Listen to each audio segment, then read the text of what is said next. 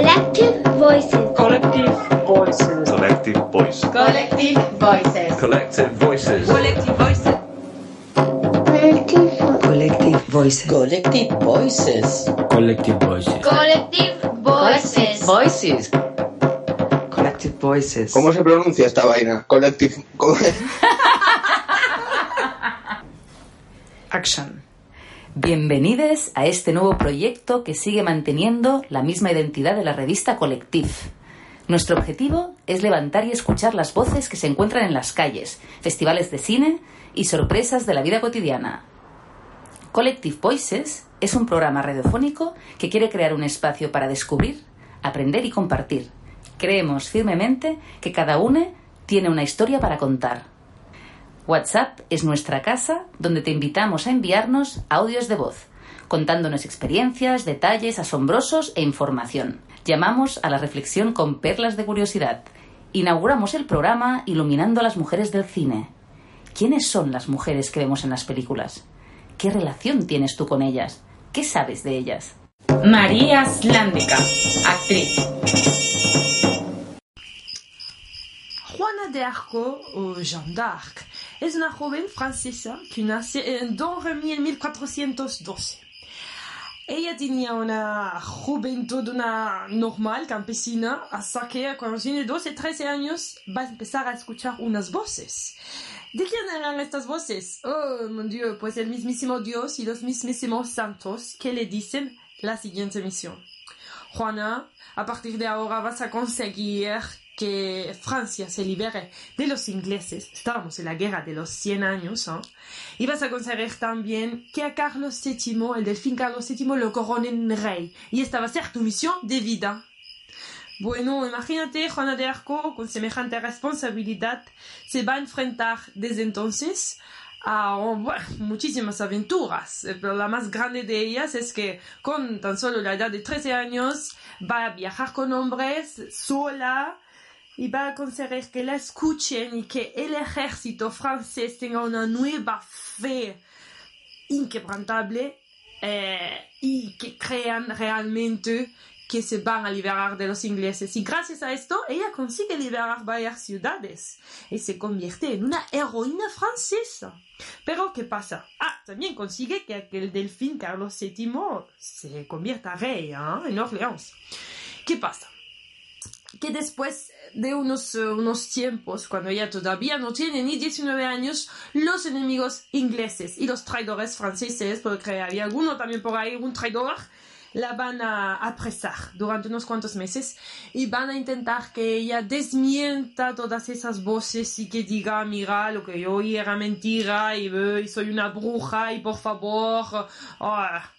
Pero ella no puede decir esto. Si lleva oyendo la voz de, de los santos y de su Dios durante oh, muchos años. Finalmente, como ella no, no desmiente esto, eh, la quema. La queman en la plaza de Rouen. Cuando te digo, todavía no tiene 19 años.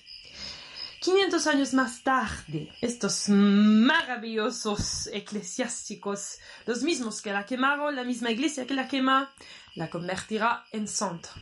Oh, la la, las paradojas de la iglesia, mon Dieu. Diego Lerer, crítico de cine, delegado de la quincena de realizadores de Cannes y programador del Pinjao Film Festival. No, una cosa que siempre me llamó la atención respecto a Juana de Arco, más allá, más allá de no ser un, especialista en, su historia, digamos, eh, tiene que ver con algo en términos de términos cinematográficos. ¿Por qué en algún punto un personaje, una figura como Juana de Arco fue retratada por particularmente tres cineastas que yo considero como de los más radicales eh, de la historia del cine, como Carl Dreyer, Robert Bresson y... Eh, ahora recientemente Bruno Dumont, eh, me parece que los tres de alguna manera intentan como... Ninguno hace una biografía clásica de, de, Juana de Arco, sino que lo que intentan es como recuperar cinematográficamente ese costado místico tal vez que tiene el personaje, como son directores que tengo la impresión que se ubican o tratan de entender cómo el cine puede capturar eso que no está presente en la naturaleza, que es ese tipo de relación con Dios que tenía Juana de Arco eh, al decir que ella sentía que Dios le decía que tenía que hacer determinadas cosas. Me parece que hay cierto tipo de cineastas que tratan de experimentar y de explorar mediante la puesta en escena esa relación entre lo divino y lo natural, digamos, y cómo encontrar em, esa conexión. Me parece que tal vez por ahí pasa que tres de las películas más radicales de la historia del cine o de la historia del cine em, comercial o narrativo estén relacionadas con la figura de Juana de Arco. Si te fijas, las tres películas son muy específicas, muy sobre el juicio, sobre el proceso, no son épicas históricas. Hay una de Luc Besson que es mucho más convencional, pero estas películas son muy concretas con respecto al juicio en particular y las tres eh, están montadas y fotografiadas de una manera muy especial y creo que tienen que ver con eso, con ver si el cine en la propia captura de la imagen puede encontrar esa conexión en, la propia puesta en escena. Shai Melme, escritora que encuentra inspiración en Juana de Arco. Descubrí a Juana cuando era una chiquilla que acababa de salir del colegio de monjas. Fue por una película de Luc Besson, eh, una con la que se arruinó y la crítica fue despiadada. Pero es que yo aún recuerdo a esa Mila Jovovich con armadura, estandarte, ojos de fanática, arengando a las masas para que siguieran adelante a pesar de que claramente los estaban masacrando. Eh, yo no entendía muy bien el trasfondo, por qué la quemaban al final, pero sí que entendía que Juana no debería estar allí y sin embargo estaba. Y que oía voces celestiales y que ella era una especie de superheroína. Y en aquel momento quise ser Juana de Arco. Eh, en realidad yo era una, una, adolescente en plena pubertad, demasiado obsesionada e impresionada con la vida de los santos y los mártires mm, que había aprendido en el colegio. Y solo quería ser especial, que Dios me hablara a mí, hacer milagros y susurrar el nombre de Jesús en la hoguera, como dijo Santa Teresa de Lisieux. Eh, con el tiempo aquellos ideales tan intensos se rebajaron, aunque la fascinación por el personaje de Juana de Arco siguió ahí, asomándose cada vez que descubría una película nueva sobre ella. Porque a la gran mayoría de personas de a pie, si le preguntas por Juana, te dirán, pues en la campesina que decía que oía a Dios, participó en batallas para liberar a Francia y murió quemada en la hoguera por hereje. Pero esto hasta cierto punto es normal, porque nos quedamos con lo básico de, la historia, con los highlights, ¿no?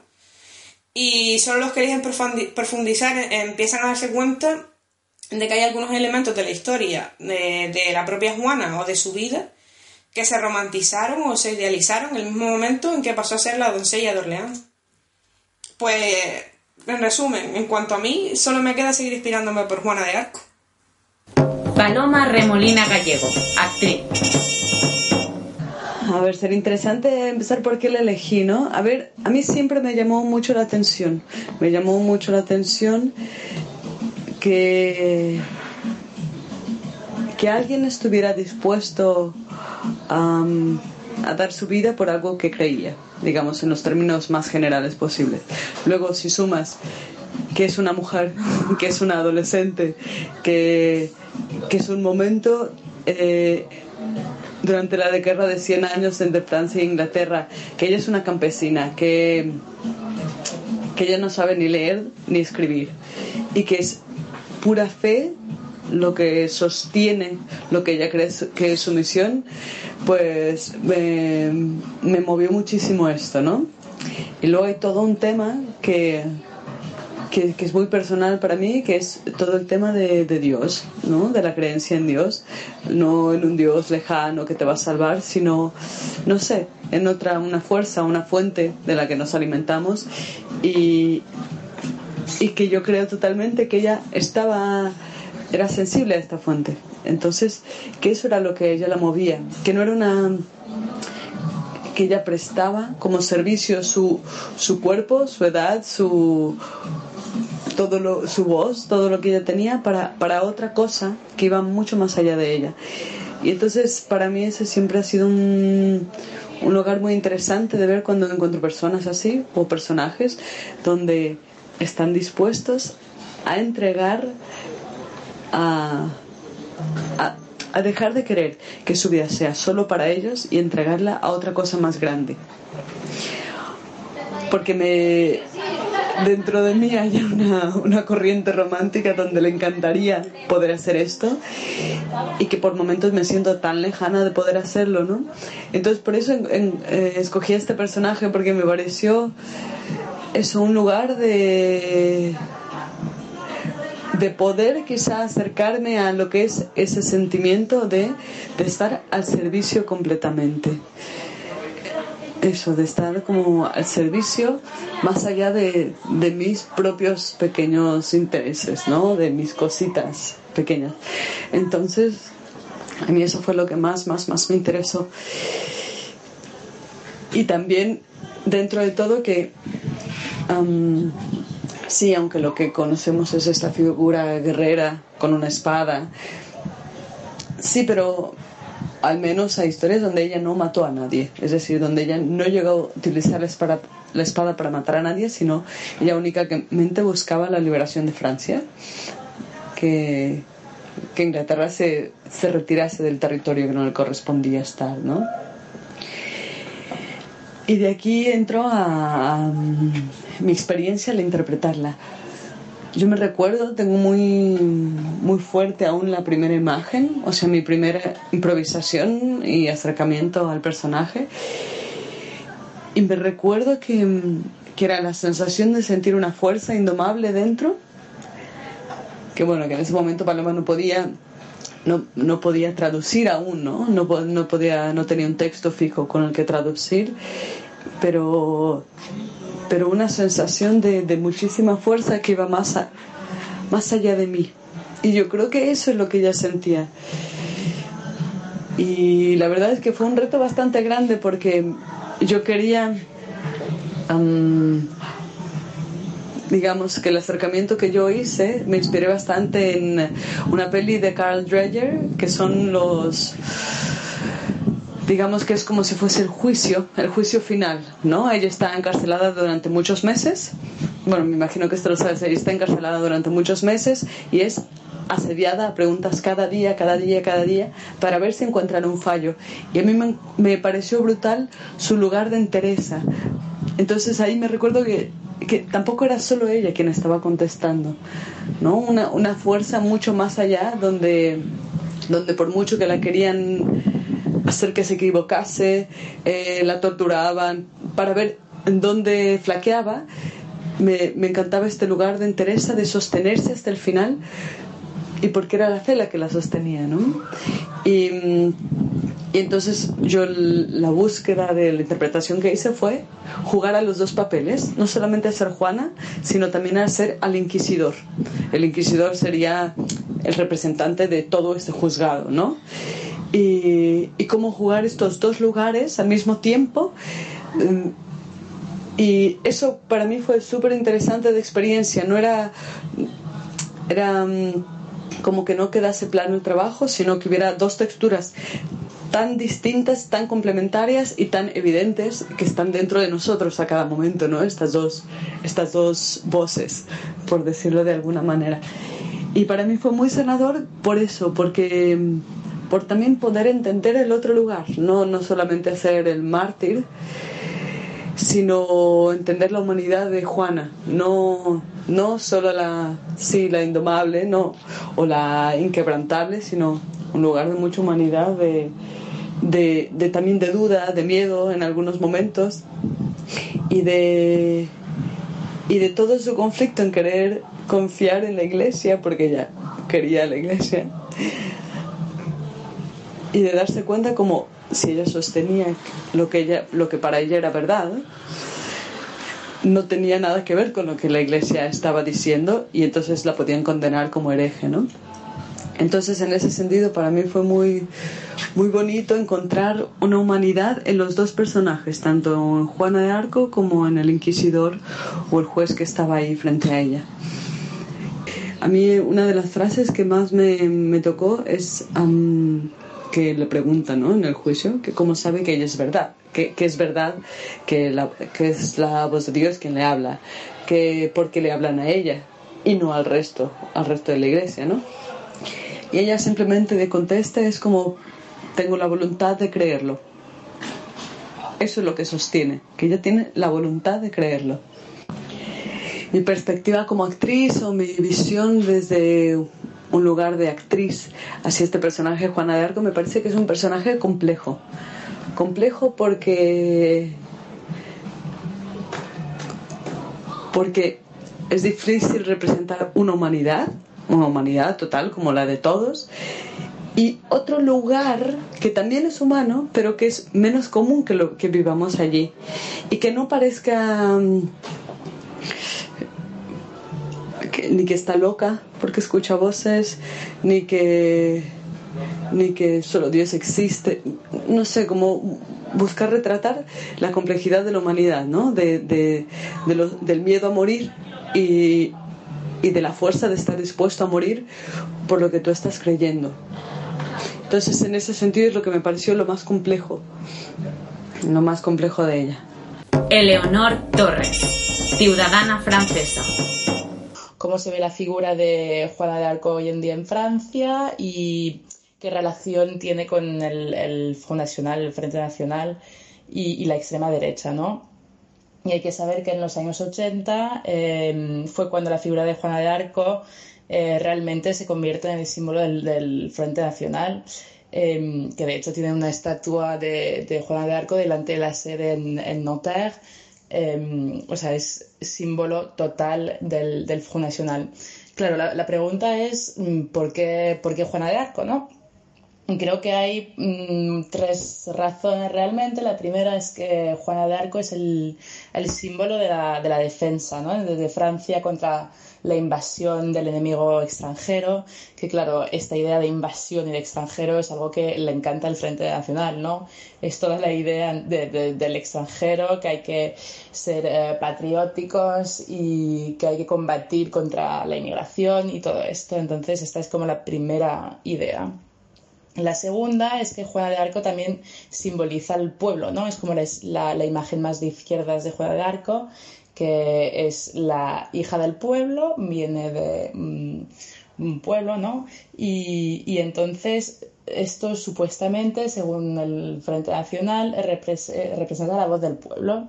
Y también es como otra gran idea del Front Nacional, es que ellos em, dicen lo que el pueblo piensa, ¿no? Y, agrupan a todos al mismo tiempo. Y creo que la, última y la tercera razón eh, es que también eh, Juana de Arco es una figura que reúne a muchos movimientos o, o mm, sí, movimientos políticos y sociales de gente que está muy en margen de la política. Entonces, es una figura que reúne al mismo tiempo mm, los cristianos, eh, los monarquistas, los nacionalistas y también mm, personas que son anarqui- anarquistas pero de, de derechas. Y, y bueno, yo creo que estas son las tres razones principales por las cuales el Front Nacional em, decidió, pues eligió a Juana de Arco como, como su símbolo, ¿no? Y de hecho, em, realmente lo hizo al finales de los años 80, porque hasta el año 88 el Frente Nacional seguía eh, celebrando con otros partidos y otros movimientos el Día de Juana de Arco, que es una fiesta en, en mayo, me parece que es el segundo domingo de mayo, hay una fiesta de, de Juana de Arco y en 88 el Front Nacional decidió que ya no lo celebraría con todo el mundo, pero que ellos lo iban a celebrar el primero de mayo. Y hasta hoy en día, cada primero de mayo, que es el Día del Trabajador, también en Francia, eh, se reúnen eh, delante de la estatua de Juana de Arco en París, eh, en la calle de Rivoli, que es muy central, que está justo, eh, la estatua está justo en, enfrente del Louvre. Y todos los años se reúnen allí y hacen una manifestación. Claro, eh, no solo se reúnen miembros del Front Nacional, también se reúnen muchos grupos de extrema derecha, eh, aún más extrema derecha que el, que el Front Nacional. Y mm, esto se ha, hecho que la, figura de Juana de Arco se ha convertido en sí, el símbolo del supernacionalismo y también eh, esto ha terminado de, aso- de asociar eh, Juana de Arco con la extrema derecha, que mm, no es por la historia de Juana de Arco de por sí, pero por todo este trabajo que ha hecho el, Nacional desde los años 80 eh, para asociar esta figura histórica a la defensa de la Francia, la, Francia, la defensa de Francia. Y, bueno, terminaré con esto que es gracioso y al mismo tiempo no. Es eh, que es, esta asociación es tan fuerte que incluso eh, la actriz Brigitte Bardot, eh, no me acuerdo cuándo, pero bueno, hace poqui, po- poco. Eh, espero que vas a editar esto. bueno, eh, Brigitte Bardot dijo que Marine Le Pen era la Juana de Arco de, de Francia hoy en día. O sea, es como eh, que todo esto ha dado un ciclo, la vuelta completa, ¿no? Que ahora Marine Le Pen eh, es, es la Juana de Arco de, de Francia hoy en día. Bueno, ahí lo dejo, cada uno piensa lo que quiera, pero em, sí, la asociación Juana de Arco y Front National es completa. Vem har producerat Collective Voices? Entropía Media. Vem har regisserat det då? Directoras Maya Anderson y Lucila Gómez. Vem är producenten? Producido por Serrana Torres.